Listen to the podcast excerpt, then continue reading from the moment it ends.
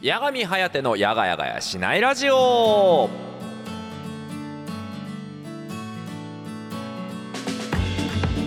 はいどうも皆さんやがちゃっちゃというわけでございまして2023年11月15日の放送分です。いかがお過ごしでございましょうか？やがみんことやがみはやてでございます。いやね本当にですね一人語りの時間が増えましてね。ラジオもそうです。やがちゃがチャンネルもそうです。ゲーム実況やってる間はもうもはや一人語りの連続です、えー TikTok 始めました。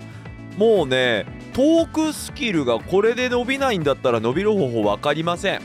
ね。まだまだトークスキルは伸ばしていきたいもんですね。私はね喋っていて自分で知ってるんですよ。ノイズが多いって。えーっとねみたいなことよく言ってるんですよ。特にドラクエ10ね。あのあれなんですよね。調べてる間に調べてるものがたどり着けてないんですよ。なので場をつなごうとしてるんですよ。それ自体は別に悪いことではないと思うんですがその場つなぎっていうのをやろうとしてるのがいかんせんなんて言うんでしょううまくできてなくてノイズが入ってしまってることが多くて特に「ドラクエ10」は毎回収録していてもっとうまく喋れないものかななんていう風に思いながらね収録をしてることが非常に多いななんていう風に思ったりしてます。なのでねもっとここら辺ねあの磨いていきながらですねトークスキルが高い配信者さんとして頑張っていきたいななんていう風に思うわけです。ね。やっぱりいろいろね配信していて目的とかってあったりするかもしれませんが私は何よりもねそのトークスキルを上げてまあ少しでもも聞いてくれている人が暇しないとかそういうところにねもっと磨きをかけていきたいなっていう風に個人的には思ってるんです。やっぱりいろんな技術ってあるけど正直ゲームを磨くっていうのよりもそっちかもしれない。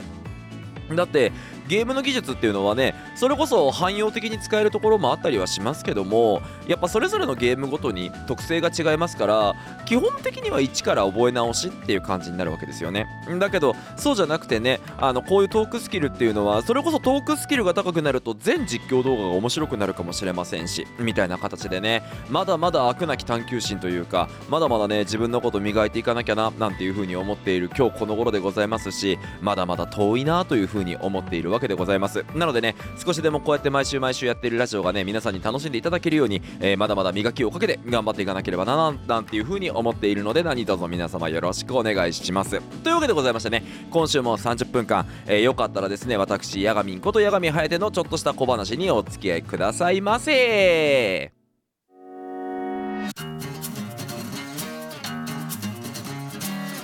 八神颯のやがやがやしないラジオ。ふつおたフリートーク近況報告のコーナー。はいというわけでふつおたフリートーク近況報告のコーナーでございます。基本的にはねあの順番通りに読ませていただいてたんですけどどうしてもねあの読みたいお便りがあったのでこちらのお便りをまず読ませてください。えー、っとですね久々にこれはね先に言うんだけど今から喋るのは悪い意味ではないからね。悪い意味ではないからね。あのそれは特にだけど今手紙読まれる方はねあの勘違いしないで最後まで聞いていただきたいなと思うんですが、えー、金コンガーさんからいただいたふつおたでございます。ありがとうございます。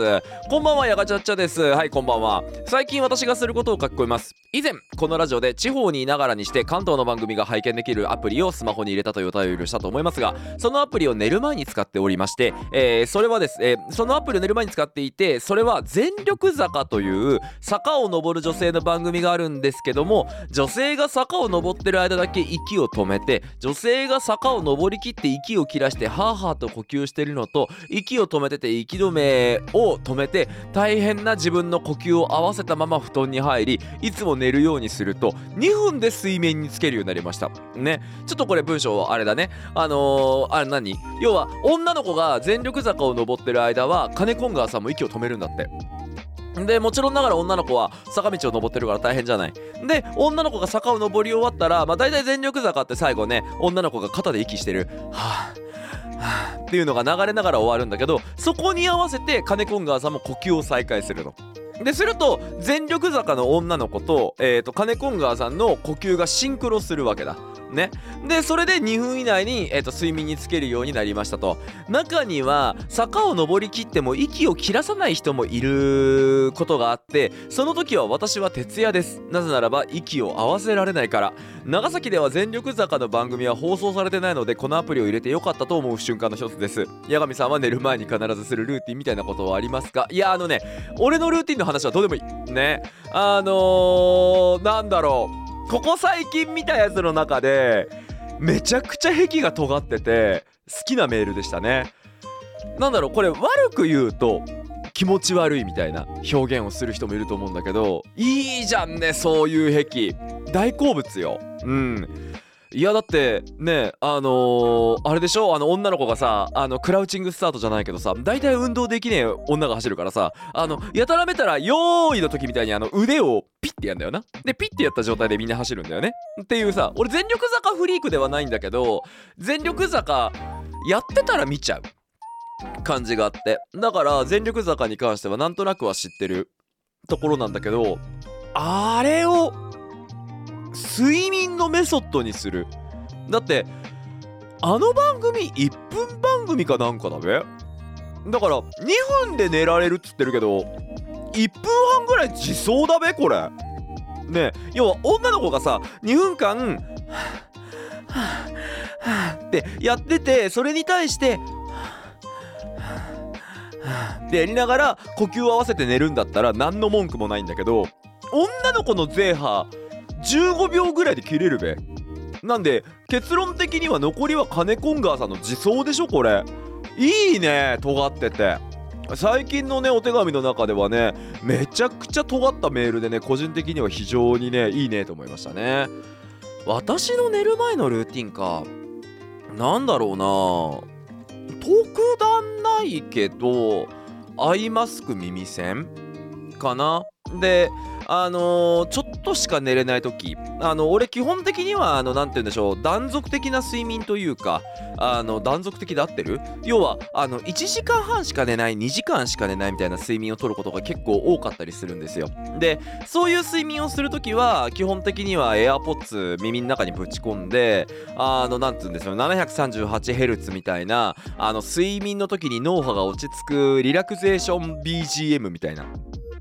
あるじゃない。あれをずっと流しながら寝るっていうのをやってるぐらいかな。あとはねめんどくせえなーと思うのが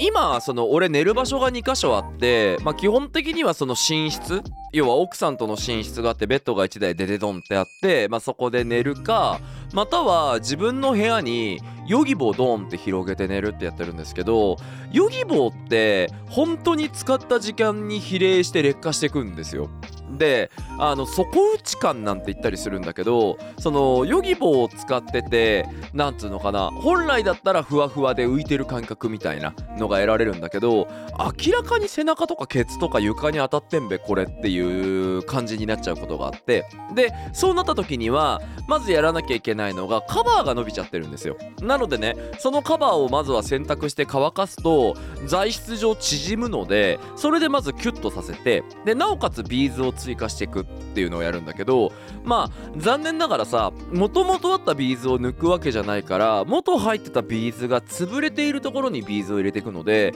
どんどんと重たくなってくるんですよね。なのでまあそのうちねあの限界を迎えてしまって買い替えないと当時のあの感触にならないっていう感じのルールになってるんですけどこれがめんどくさくてね。うん。やっぱりヨギボー自体はね別にそんな安い買い物でもないのでヨギボーミディだと2万いくらとかするでしょ？で2万いくらとかしてるものっていうのを買い替えるってなかなか重たいじゃないですか。だからねこれがね毎回毎回なあのめんどくせえなと思いながらただまあやっぱりヨギボー自体はね自分の中では相当癒しになってるのでまあそれをね使っていきながら寝るみたいなことやってるんですがまああとはね寝る前のルーティンとかで言うと当たり前かもしれないけどあの風呂には入るじゃない大体ね。って時に私は基本的にあのめちゃくちゃ入浴剤を気にするタイプなのでまあどちらかというとねあのリラックスできる系の入浴剤をぶち込んであの少しでもね自分が癒されるようにねあのしながら。まあ要はそういうストレスみたいなもの。ストレスってねどれぐらい蓄積してるかようわからんのではっきり言って。なのでねそのストレスっていうのがあのあんまり溜め込まないようにみたいな感じであのケアはしているつもりですね。できてるのか知らないですけど。いやこのメール見た時にね久々にねいい意味でおいいねってなんか気持ち悪いねと思って。ね。ただこの気持ち悪いって言ってるのはあの否定とかは本当に何もしてないですからね。あのー、これ何て言うのかな。なかなか伝わらないことかもしれないんですけどまあ例えば私なんかねお仕事でクリエイティブのお仕事をやらせていただいていてまあいろいろとものづくりとかしてるじゃないですか。だけど世間一般からしたらものづくりしてる人なんて気持ち悪いことこの上ないんですよ。要はあ気持ち悪いというか嫉妬の対象というかいろんなネガティブな感情を抱かれるんですよ。だって例えば私の場合なんかねもうひたすらなんか本とか読みながらまずプロットっていうようなどういう構成にするかみたいなことを考えてでそのプロットっていうのを考え終わったらひたすらキーボード叩いてるのであのよくねそんな楽な仕事で金もらえて羨ましいねっていうような言葉に近しい言葉とかを浴びることがあってまあ要は理解されないんですよ。だからでなおかつ人間って理解できないものって気持ち悪いと思っちゃうんですよね。だからよく気持ち悪がられるんですよ。だけどうるせえなって話なんですよね。で別に私の場合このクリエイティブな仕事をやってることを他人に理解してもらおうなんてみじんも思ってないので要はこうやって YouTube の趣味とかもそうですよ。こんな再生数なのに何のやる価値があるのとかね言われることとかもあったりしますけど楽しくてやってることになんか結果求められても腹立つだけなんですよね。まあもちろんながらね趣味の中でも自分自身も結果は求めようとしているのでただただダラダラをやるつもりはないです。ただ自分の中ではねこういうことをしてみたいああいうことをしてみたいみたいなところはしっかりとある程度ターゲットを絞った上であの対応しているつもりなのでそこに関してとやかく言われる数値って本当にないんですよね。全くと言っていいほど。うん。なのでねまあこの気持ち悪いっていうのはなん特殊性が高いというか独自性が高いというかあの私はねそういう言葉をねあのリスペクトを称してユニークって呼んでるんですけど、ね、ユニークって言葉好きなんですよ。まあユニークっていう言葉はね唯一無二。うん。あの、言ってしまえば要は被らないものっていう意味。なのでこれはね金コンガーさんのねユニークだと私は思いましたのでまあなんか茶化してるように聞こえるかもしれないけどとってもいいことだと思いますよ。とってもいいこと。うん世間一般には言わない方がいい。とってもいいこと。ねなかなかねあのなんでしょう。要は全力坂のねあのコーナーを集中して見てるみたいな感じっていう風に思うとねへって思う人もいるかもしれないから。でもあの番組はそういう番組だろうよな。と思いますけどね。それでは、えーと、続いてのお便りです。こちらえっ、ー、と霜焼けに苦しむケセからいただきました。ありがとうございます、えー、手先足先が冷えがちなケセですよ。え毛玉のくせに手足があるのかって？あのふわふわのこのうちの4本が手足なんですよ。探してみてね。ということでやがちゃっちゃケセパサに対しての知識やがちゃっちゃ。ね。霜焼けが怖くなってきましたね。寒くなればなるほど霜焼けになる危険性が上がってくるので毎年ヒヤヒヤしています。靴下を重ねれえ？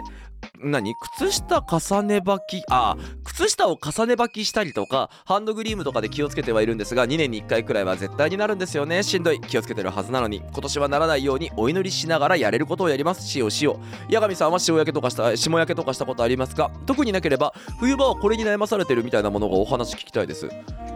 霜焼けってどうなんの？これ霜焼けってなったことないかもしんない。もしかしたら人生で1回も。うん。霜焼けって何？ちょっとググってみようかな。あーなんかあれか。要は今の話で言うと足先とかが何？真っ赤になっちゃったりすることなのか。赤切れみたいな。あでもいろんな種類があってそのなんかちょっと一部だけあざができるような人とかあとは何？指の第二関節のところが赤くなっちゃうとかもう全体が腫れ上がっちゃうとかいろんなのがあるのか。へえなったことないかもしんないな。俺個人、うん、なったことないかもしんないなもしかしたら。冬場困ってる子とか。ゲーセン行くじゃん。で例えばじゃあゲーセン行ってビートマニアやろうと思った時の1回目ってなんかやばいつぶやきしろのネタみたい。あの冬場にゲーセン行った時の1回目のビートマニアって手がかじかんでそれどころじゃなくなるよね。みたいなね。あ伝わんない人ジェネレーションギャップなんであのつぶやきしろで検索しといてください。よろしくお願いします。ね。というところなんですけどそれぐらいかな個人的には。あとはあの部屋が寒すぎた時とかに手がかじかんでキーボードがうまく打てない。みたいなことは正直あったりするけどまあ極論そんなもんかな。なんか冬場に困ってることは寒いってこと。うん。なんか寒くて布団から出る気がしなくてやる気が湧かないっていうのがあるんだけどただねそこに関してで言うとねこれ嫁には大迷惑だと思う話なんだけど原則あんまりね布団の重ね掛けをしないんですよ。めちゃくちゃあったかい状態で暖を取って夜寝るみたいなことしてなくてなんで寝起き大体死ぬほど寒いんですよね。っていう寝起きを過ごすことが多くて。でまあそれをね当たり前としてしまっているので何ていうのかな？あ寒いからお布団から出られないじゃなくて起きたら寒いんすよもう。その布団をかけてる程度じゃ。なんでもうなんか諦めるしかない。要はお布団の中にいるから大丈夫じゃなくて今すぐにこの場から脱出して何かしら手立てを取らないともっと寒くなるっていうシチュエーションに自分の身を置いてることが多いのでまあそのね関係かはわからないですけどあの基本的に冬場でもガバッと起きることが多いのであんまり困ってないかな。ただやっぱり夏場に比べて冬場の方が起きるのはだるいはだるいなーって思うことが多いのでまあなんだろう。ない方がいいよね。あのずっとねなんか秋の入り口ぐらいの気温ちょっと涼しいぐらいだったらいいのになとはよく思いますけども。ねというところでございまして。ねお手紙読ませていただきましたがえっ、とまだまだねあの時間はあるところなので、えーもちろんながらですね残りの時間はですねなんて言うんでしょういろいろとあのフリートークなんてかましていきたいななんていう風に思ったりするのですがまあなんて言うんでしょう。YouTube ってまあ別に YouTube に限った話でもないんですけどあのこれマジでねあの毎回毎回このフリートークって喋ってる最中に時間足んねえな何話そうかななんであんまり出口がない話をしちゃうんですけど最近ねまた YouTube とか TikTok とかそういう配信系サービスっちゅうんですかね迷惑系配信者さんが目立つようになりました。ね。で例えばね私ねあのー電車って嫌いじゃないんですよ。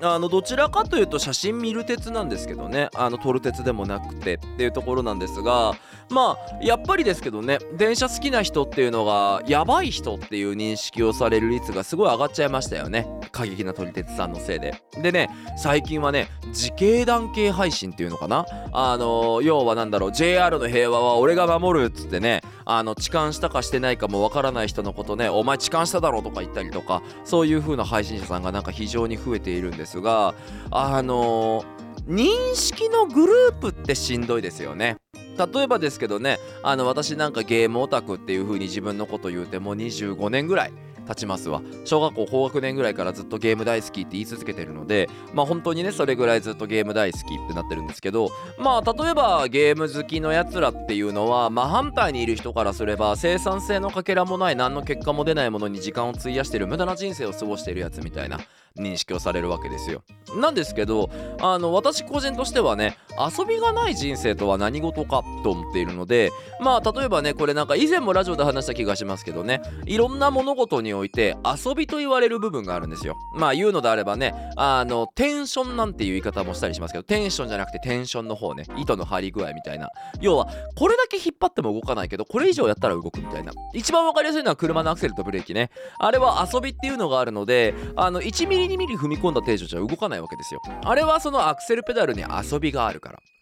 ね。で、その中で言うと、まあ、例えば、龍が如くなんてね、今月曜日、火曜日、あの、配信とかしてますけど、龍が如くはたくさんプレイスポットっていう場所があって、要はなんか、あの、ゲームができたり、UFO キャッチャーができたり、麻雀ができたり、将棋ができたりとかね、いろいろ遊べたりするわけですけど、あれって、ゲームの中の要素という言葉という意味合いで置き換えるんだったら、寄り道なんですよ。なので、あれをいくらやったところで、本編がすごい進むわけでもなんでもない。ね、なので人から言わせればなんて意味のない時間なんだろうっていうふうに思われてもおかしくないもの。なんですけどその遊びが面白かったりするんですよね。なので私は基本的にねあのスケジュールパンパンパンだけどあの遊びは作っていきたいって思うわけですよ。ねいろんなこと集中しながらねやったりとかあれやこれやってやっていかなきゃいけないわけですけどそのやらなきゃいけない生活の中においてでもなんとかその遊びの時間を作ってまあ私の場合はねよく息抜きでサウナに行ったりするっていうのがメインだったりするんですが何かしらね自分がその張り詰めてるものっていうのをちょっと解放できる時間を作ってあげるみたいなことっていうのはあのとっても重要なことなんじゃないのかななんていうふうにあの思っていたりするわけでございます。だからこそ何て言うんですかねまあ言ってしまえばあのーもう人生無駄な時間なくねめちゃくちゃお金持ちですごい知名度の高いお仕事やってるとかっていうのもとても素敵なことだとは思うんですけど私はそんなお金があってもしょうがないと思ってるんですよ。あの多分だけどね私はお金があったらあった分溺れちゃうタイプの人間。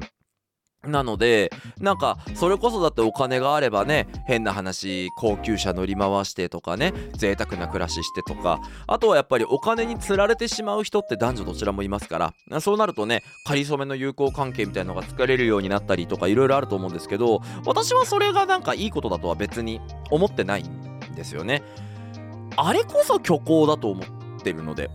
正直な話。ね。だからこそ私はいらないなと思うんですけどやっぱりお金とか知名度って人を狂わせてしまうところがあってあの正直な話ねルールを守って配信してても全く伸びないんですよ YouTube って。世知辛いですね。ねこうやってねあの基本的には何でしょう言っちゃいけない言葉は言わないようにしながらね YouTube の全てのプライバシーポリシー守りながら毎回毎回こうやって動画を作って皆さんのところにお届けするっていうことをやっているつもりなんですけどこれをやってる限り爆発的には伸びないんですよもう。ね。あのそれこそねまだその YouTube っていうメディアが発達してなかった時にその動画コンテンツっていうものを提供していくっていう面白みでねヒカキンさんとかねあのウームのねあの要はレジェンドの人たちっていうのが立ち上がっていってそこからね再生数取ってるって状況になってるんですけど今ってなかなかね要は彼らと同じことをやっても彼らと同じ分だけ伸びない。状況になるのでそこに何かしらの独自性っていうのを出していかなきゃいけないんですよね。とはいえ例えば私ってうーんなんかこんなことラジオで言うべきかわかんないんですけど不思議な人生は送ってると思うんですよ。やっぱり夢も叶ってるしゲームクリエイターになりたいっていう夢も叶ってゲームクリエイターとしてゲーム作ってた時期もあるしそれこそ自分がね書いた文字っていうのをなんかいろんな人に楽しんでもらいたいっていうのはねそれこそシナリオライターとしてのお仕事とかで叶ってたりするしで今もねこうやって制作のお仕事でおまんま食いつなげてる状態。ですからそういうところにもね幸せとか嬉しさっていうのはもちろんながら感じながら日々を過ごしていたりするわけでございますけどもまあなんていうのかな。じゃあ天才的かって言われたらそうじゃない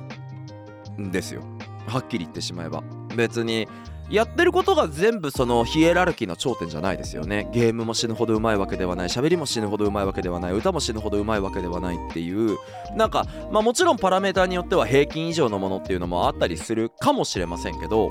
ね。なんか自分で言い過ぎるとね寒くなるからあんまり触れない方がいいのかなとか思ったりするんですけどでもやっぱりそういう中で戦っているところなので変な話 YouTube とかっていう配信の界隈ではめちゃくちゃ一歩何か他者をねあの置いてけぼりにするぐらいすごいものっていうのがあるわけでもないのでどうしてもその部分っていうのは目立たないんですよ。だからなかなか YouTube とかでねあの頑張ったところで伸びない。っていう状況になっちゃう。でこのね伸びない苦しみはわかるんですよ。なんか自分がめちゃくちゃいいなって思ったものとかっていうのが伸びなかったりするとやっぱりしょんぼりします。うん。なんか俺の中ではねニーアオトマタとかはなんかもうちょっと伸びてほしかったなとかあとは嘘つき姫と桃子王者はもうちょっと伸びてほしかったなメグと化け物はもうちょっと伸びてほしかったなあーワンダープロジェクト J はもうちょっと伸びてほしかったなみたいなゲームタイトルの中にはなんか自分の実況ならではのエンディングが迎えられたものっていうのがあったりするのかなって思ってるものも結構あってだからそういうものがね伸びたらいいなとは思うんですけどじゃあ伸びないからどうするかっていうところで劇薬を垂らしてしまうと生態系が乱れちゃうと思うんですよね。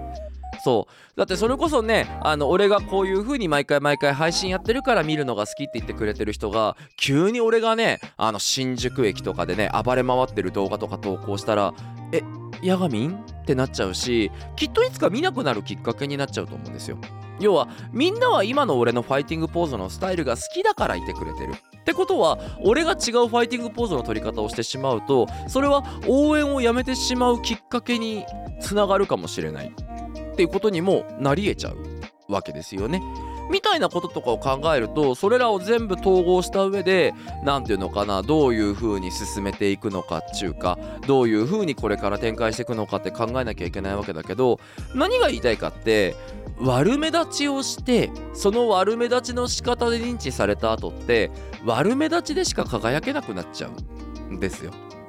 でそれはとてももったいない話で。要はみんなから見られてないっていう状況のスイッチで考えるとみんなから見られてるから状況が打破できたって思ってるかもしれないけどそれがもしも例えば珍しいものを見たさとか気持ち悪がられながら見られてるものだとしたんだったらそれは本当にあなたが欲しかったものなんですか？っていう風になると思うんですよ。だけどやっぱねずっと見てもらってないとねとにもかくにも見てもらうことが目的になってしまう要は最初はこういう志があったけどその志っていうのが何かしらの理由で音を立てて壊れてしまうことって別に配信とかじゃなくてもいろんなところであると思うんですね